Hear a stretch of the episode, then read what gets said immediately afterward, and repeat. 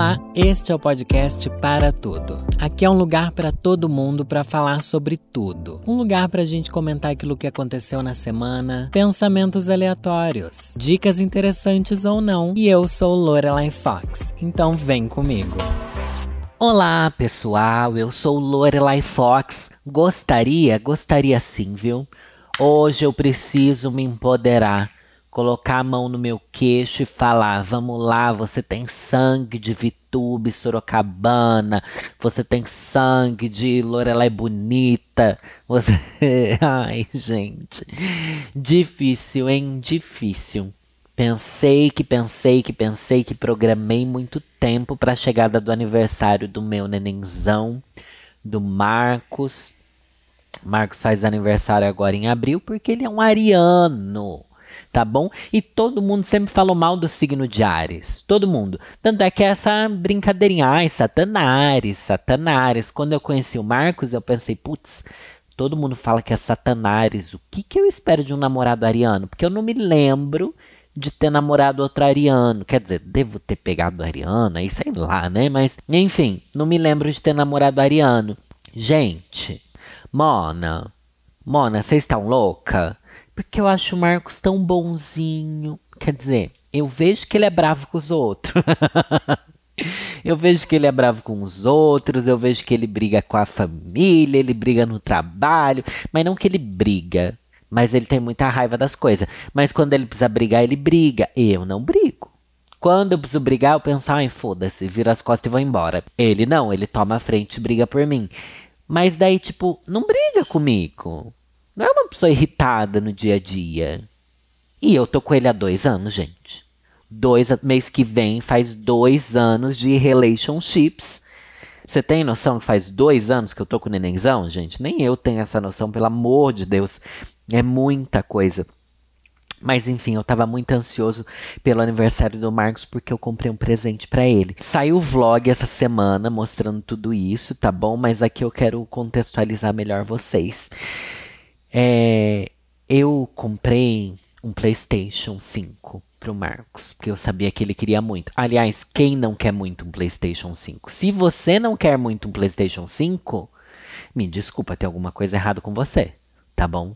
Porque todo mundo tem que querer. é, gente, não tem como, não tem como. Se você tá triste, joga videogame. Se você quer esquecer os problemas da sua vida, joga videogame. Se você, sei lá, tem muita coisa, se você quer se você quer viver uma vida que não é sua, sabe esse sentimento de pai, queria largar tudo e, e começar do zero? Gente, joga videogame, tá bom? E é, é por isso que o videogame é tão incrível. Enfim, comprei o videogame, comprei em fevereiro, tá? Guardei, escondi dentro da minha cama. Minha cama é uma cama baú. Escondi dentro da minha cama o videogame. Ficava naquela assim: ai, Jesus, que faça o Marcos não levantar esse negócio dessa cama para ele não ver o videogame. Guardei, guardei, guardei, guardei, guardei. Fiz o embrulho todo bonito. Mostrei lá no vlog o embrulho e tal. Dei o. o como é que chama? O videogame. Gente, tô meio perdido. Tô meio aérea, tá? Eu tô tentando recobrar a consciência ainda. Dei o videogame para ele, foi emocionante, foi lindo, o pacote maravilhoso também. E foi uma surpresa. Eu acho que ele já esperava que eu desse. Embora eu acho que não ao mesmo tempo. Mas quando ele viu o embrulho, daquele tamanho, daquele formato, ah, ele achou que era um Lego. Porque a gente também tem essa coisa de montar Lego. Dele, ah, é um Lego? Deu. Ah, Mas enfim, não era um Lego, era um videogame. Deu videogame para ele. É, não sei agora o que eu vou dar no próximo ano, porque já dei videogame. O que está acima do videogame? Vou dar um foguete? Vou dar uma viagem para a lua? Vou dar. Ai, uma viagem. O Marcos tem tempo para viajar, bicho. Ele trabalha em salão. Trabalha em salão, não tem vida, não tem pai, não tem férias. Na época que o povo está mais de férias é onde ele mais trabalha. Enfim, mas é algo a se pensar, né? No próximo ano, não sei o que, que vai dar. Mas também não importa, ano que vem a gente pensar nisso, né? Daí resolvemos fazer uma programação típica de vovozinha e vovozinho. Eu e Marcos falamos, ai, vamos num museu. Ai, gente, eu não contei que eu fui lá no Museu do Ipiranga, tem um episódio todo aqui dedicado a isso. Daí fomos no Museu do Catavento. Gente, como que pode ser tão divertido? O Museu do Catavento é um museu mais voltado para ensinar ciência, história, sabe? Biologia, física, essas coisas para crianças. Então ele tem um monte de experiência para você fazer lá dentro. Coisas interativas, sabe? O que é muito divertido. E a parte que não é tão interativa também é muito bonito. Nossa, um museu lindo. É 15 reais para entrar, tá bom? Você tem que comprar o ingresso online antes. Eu acho que dá para comprar lá no ao vivo e tal. E antes mesmo de você entrar no museu, tem um monte de coisa do lado de fora. Tem uns, uns trem antigo, assim, Maria Fumaça. Tem um avião um avião de verdade lá na parte de fora. E, ai, umas coisas legal assim. E enorme, meu Deus, enorme. Ai, é tão legal lá dentro. A gente fez essa programação inteira. Demos a volta em tudo, tiramos muita foto, gravei meu vlog. Foi feliz, foi alegria, foi tudo. Saindo de lá, fomos para outra programação que é nosso xodó. Que são a. É comer, né? Comida de boteco. Comida de boteco. Fomos lá comer uma feijoadinha. Ai, uma feijoadinha, gente, que delícia! Uma feijoadinha com uma caipirinha, caipirinha de. Ai, como é que chama? Lá no bar que a gente foi, é Bar do Mineiro, alguma coisa assim. É mais comida mineira que tem lá. Mas tem uma caipirinha chamada Brasileirinha que é de maracujá com. Como é que chama? Mexerica. Menina, aquilo de lá fica tão bom. Com uma cachaçinha, tem que ser cachaça, viu? Não pode ser outras coisas, não. Nossa, um sabor, uma suavidade, um docinho gostoso. Ai, aquele dia feliz, completo, beleza. É, fomos para casa. Chegando em casa, meu irmão me liga, me telefona. E daí, meu irmão me telefonar num sábado à noite, eu entro em pânico. Porque meu irmão, gente, eu não. A gente mal se fala pelo WhatsApp. As poucas vezes que ele me telefonou foram para falar coisas dos meus pais. Mas, tipo, aí, em horários normais, né? Que ele me ligaria, mas ele me ligou à noite. Do nada, eu atendi. Era tipo umas oito da noite. Não, era umas sete ainda umas sete da noite. Aí pensa que eu e o Marcos a gente comeu feijoada, era três da tarde, três, quatro da tarde, né? Mas umas quatro, eu acho. Enfim.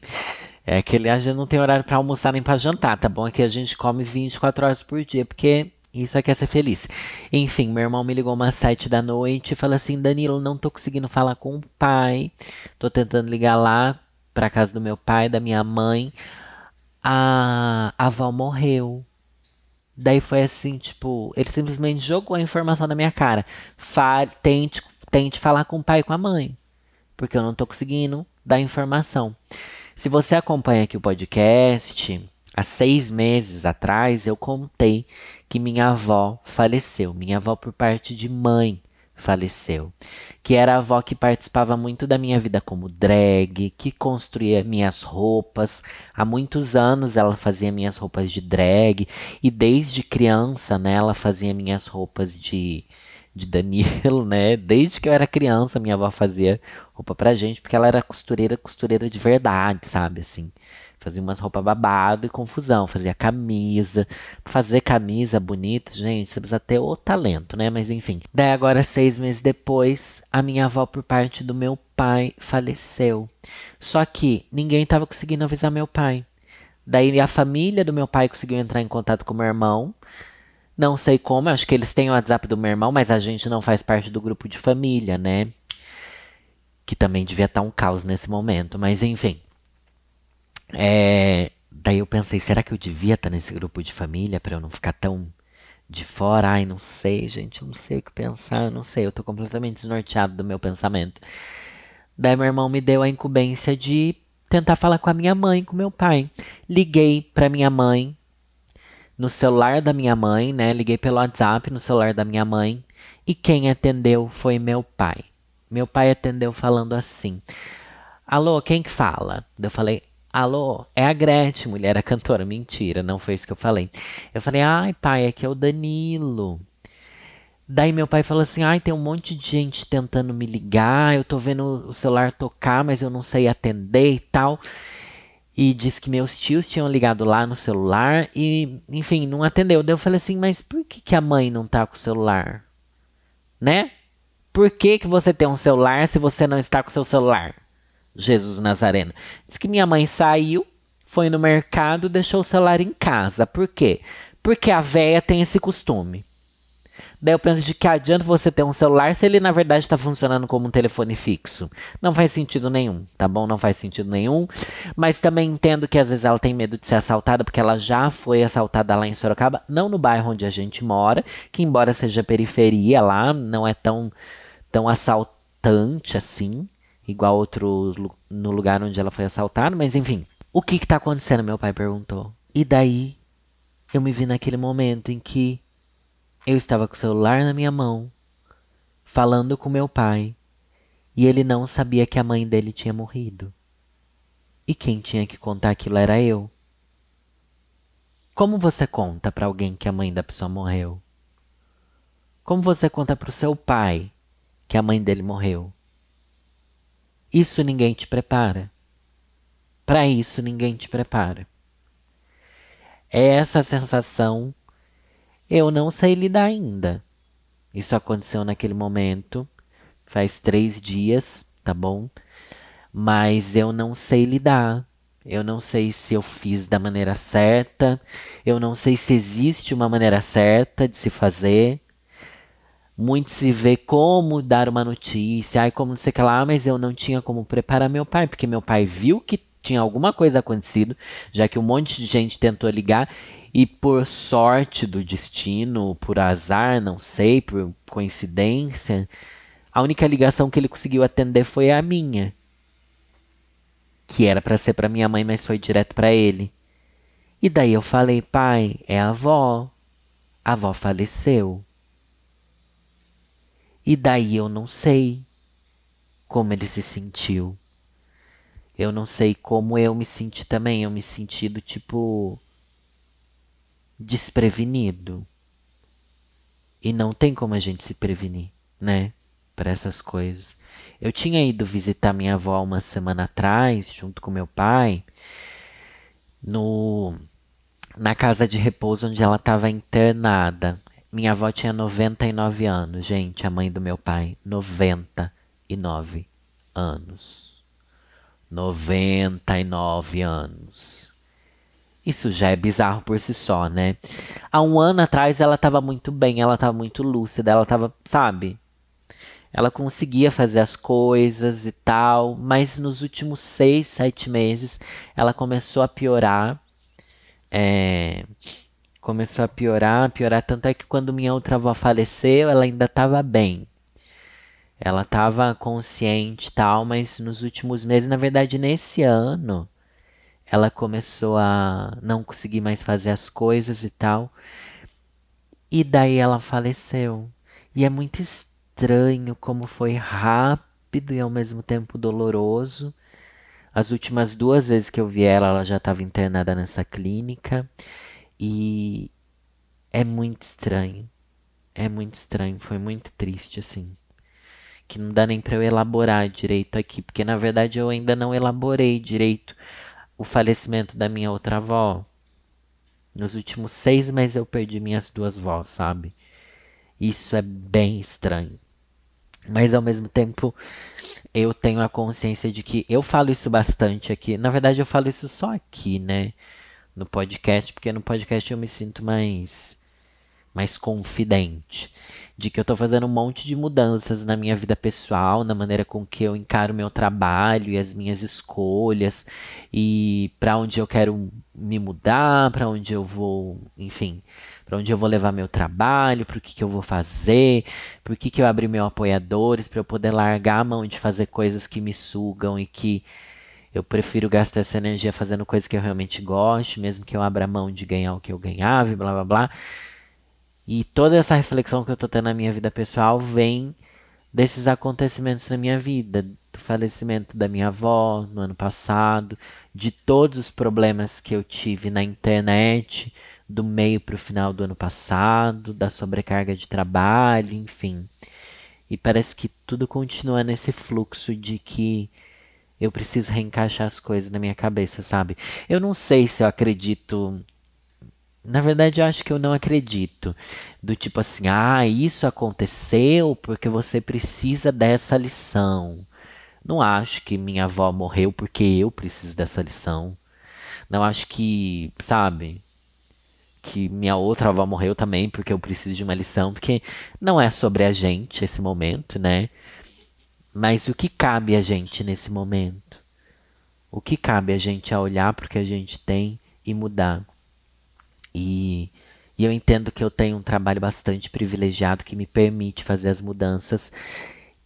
E acho que o pior desperdício que a gente tem na nossa vida é a gente ter a oportunidade de fazer as coisas melhores e não fazer, sabe? De não melhorar como pessoa, de não melhorar como nada, assim, enfim, e não fazer. Esse é o grande desperdício, porque eu entendo que na maior parte das vezes não tem como a gente melhorar. Tipo, não tem como você mudar o seu trabalho, não tem como você morar, mudar o lugar onde você vive, não tem como você mudar suas relações, às vezes não tem.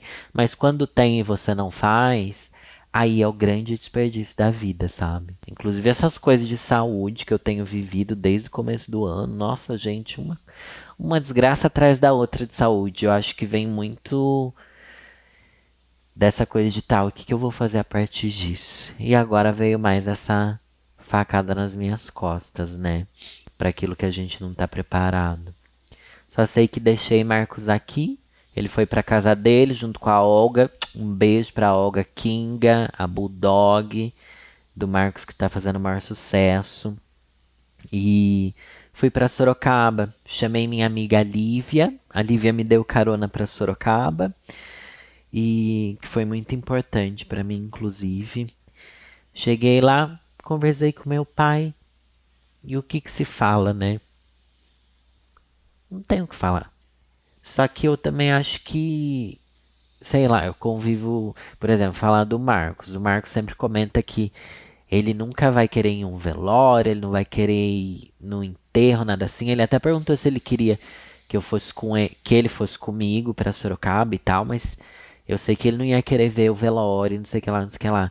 Mas gente, eu acho que eu tenho o oposto na minha cabeça. Eu acho que a gente tem que estar tá nesses momentos.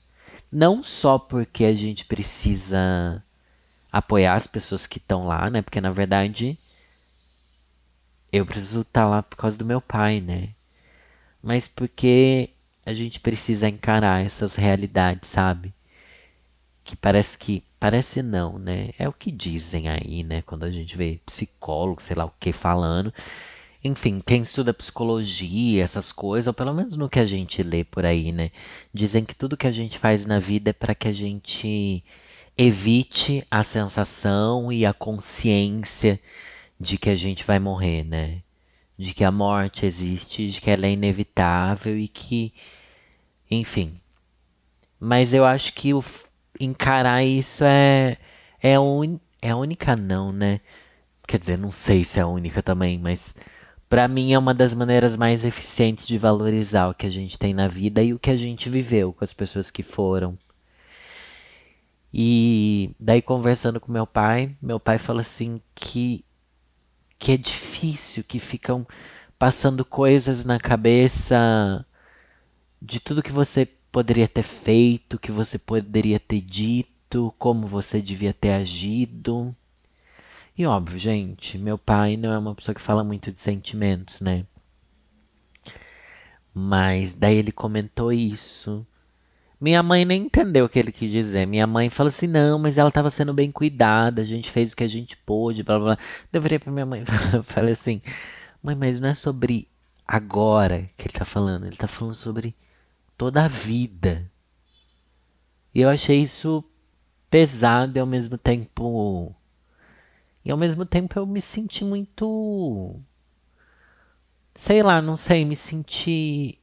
É, senti muita empatia, porque eu, eu também reconheço muito esse lugar de tudo que a gente poderia ter feito, né? Isso é uma coisa que eu falo também, rotineiramente. tudo que a gente podia ter dito, o que, que a gente podia ter feito e não fez, como eu devia ter agido, as coisas que a gente devia ter falado para aquele relacionamento, naquele emprego ou para os nossos pais. E daí eu disse para o meu pai o que eu já disse aqui um milhão de vezes, né? Que não tem como a gente se culpar. Porque na hora a gente falou e fez as coisas durante nossa vida toda, né? A gente fez o que a gente podia com um pouco que a gente tinha, com o repertório que a gente teve. Não tem como ser diferente disso. E não tem como se culpar também pelas coisas que a gente não fez. Tem como a gente olhar para aquilo e entender que talvez devesse ter feito diferente. Se novas oportunidades surgirem de ser diferente, a gente vai ser mas entender e acolher quem a gente foi e saber que na época a gente não conseguiria ser diferente, sabe? E também pensando a respeito da minha avó, eu tenho certeza que meu pai deve ter um milhão de coisas, né? Afinal, eles viveram juntos por 77 anos, sei lá. Meu pai tem 77, 78 anos, não sei. E nesse tempo certeza que minha avó, o que ela lembrava, não eram das coisas que meu pai se arrepende ou se magoa a partir da relação deles. Claro que não, não tô falando de todas as relações, mas a deles que era uma relação boa. Mas as coisas que meu pai pensa, provavelmente, ah, eu devia ter feito isso, devia ter falado aquilo. Não é isso que minha avó lembrava, né? Certeza que ela só lembrava das coisas legais que aconteceram. A mágoa fica muito mais na gente, né? De como a gente devia ter reagido. Eu também fiquei pensando muito, tipo, ai, tantas vezes que eu pude ir ver minha avó, que eu pude ver minha família e não fui, que eu preferi ficar aqui em São Paulo, ou que, tipo, eu queria só descansar, então não fui ou festas de família que eu perdi, mas eu me coloco nesse lugar de que eu sei que não dá pra gente abraçar tudo e fazer tudo pelos outros. Porque também nem se torna uma entrega uma entrega verdadeira, né? Eu acho que a gente tem que doar para o outro aquilo que a gente pode doar, nos respeitando ainda. E é uma sensação difícil de ter, mas é o que eu tento acreditar para me confortar também, né? Não sei se é o certo, se é o errado. Mas é isso, essas são as as reflexões que eu tive agora. E agora me vem um monte de sensação, sabe? De eu ter que. De eu ter não, de eu querer genuinamente estar mais próximo dos meus pais. Pensar que agora meu pai perde um pouco da motivação, né? Que ele se motivava muito por ir ver minha avó e cuidar dela, e estar com ela, ter a companhia dela, e que isso não existe mais. Embora também a gente não possa ser egoísta, porque é um egoísmo muito grande querer que as pessoas vivam mais por causa da gente, né? Elas têm os limites delas e, os tem e o tempo delas, né? Enfim, é uma série de reflexões que a gente tem a partir disso tudo. Daí também tem muita gente que. Isso é uma coisa que eu penso. A Lívia, minha amiga, ela nunca tinha ido no. num velório, num enterro de alguém. E daí eu falei: Ah, Lívia, você iria comigo? Você, porque ela foi me levar para Sorocaba no dia anterior ao velório, né? Daí no dia seguinte era o velório e tal, ia sair de lá e ir pro enterro. Pra quem é de Sorocaba, já vou fazer a geolocalização aqui. Vila Assis de Sorocaba, onde foi o velório. O enterro foi lá no Memorial Park, é bem longe, é tipo 11, 12 quilômetros de distância. Para os padrões de Sorocaba, isso é longe. E daí, Lívia, você leva a gente? que ela, enfim, tá sempre de carro e tal. Daí ela foi e ela acompanhou o enterro, enfim, ela viu minha avó também. E daí ela nunca tinha visto o enterro. E daí eu penso que tem muita gente que nunca viu, né? A pessoa morta num caixão e tal. E eu juro que eu penso assim, mano, a gente tem um medo tão grande disso por causa da cultura pop, né? Eu sei que essa parece uma reflexão idiota, mas.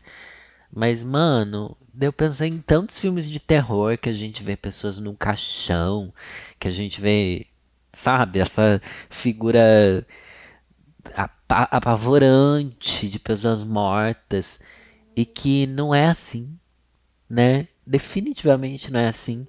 Que existem dois casos, ou o caso é de uma pessoa que você mal conhece, algum parente de um amigo seu que falece, igual meu parente faleceu, a Lívia foi lá ver. E daí, nossa, então você não vai sentir uma coisa assim tão pesada porque você não tem uma ligação ali com a pessoa e também ela não é aquela figura horripilante de um filme de terror. E, e quando ela é uma pessoa próxima sua, você só tá vendo alguém que você sempre viu, sabe? É uma visão estranha ver ela deitada ali no meio de um monte de flor. É, mas ao mesmo tempo é uma figura que você reconhece, que você entende quem é. E ao mesmo tempo, para mim, quando você olha, na minha cabeça não consigo resumir a pessoa naquele momento, sabe? Tipo, minha avó não é. Tipo, ela é, mas não é aquilo que ela é, sabe? Igual quando alguém tá doente, a pessoa não é a doença dela, a pessoa não é aquilo.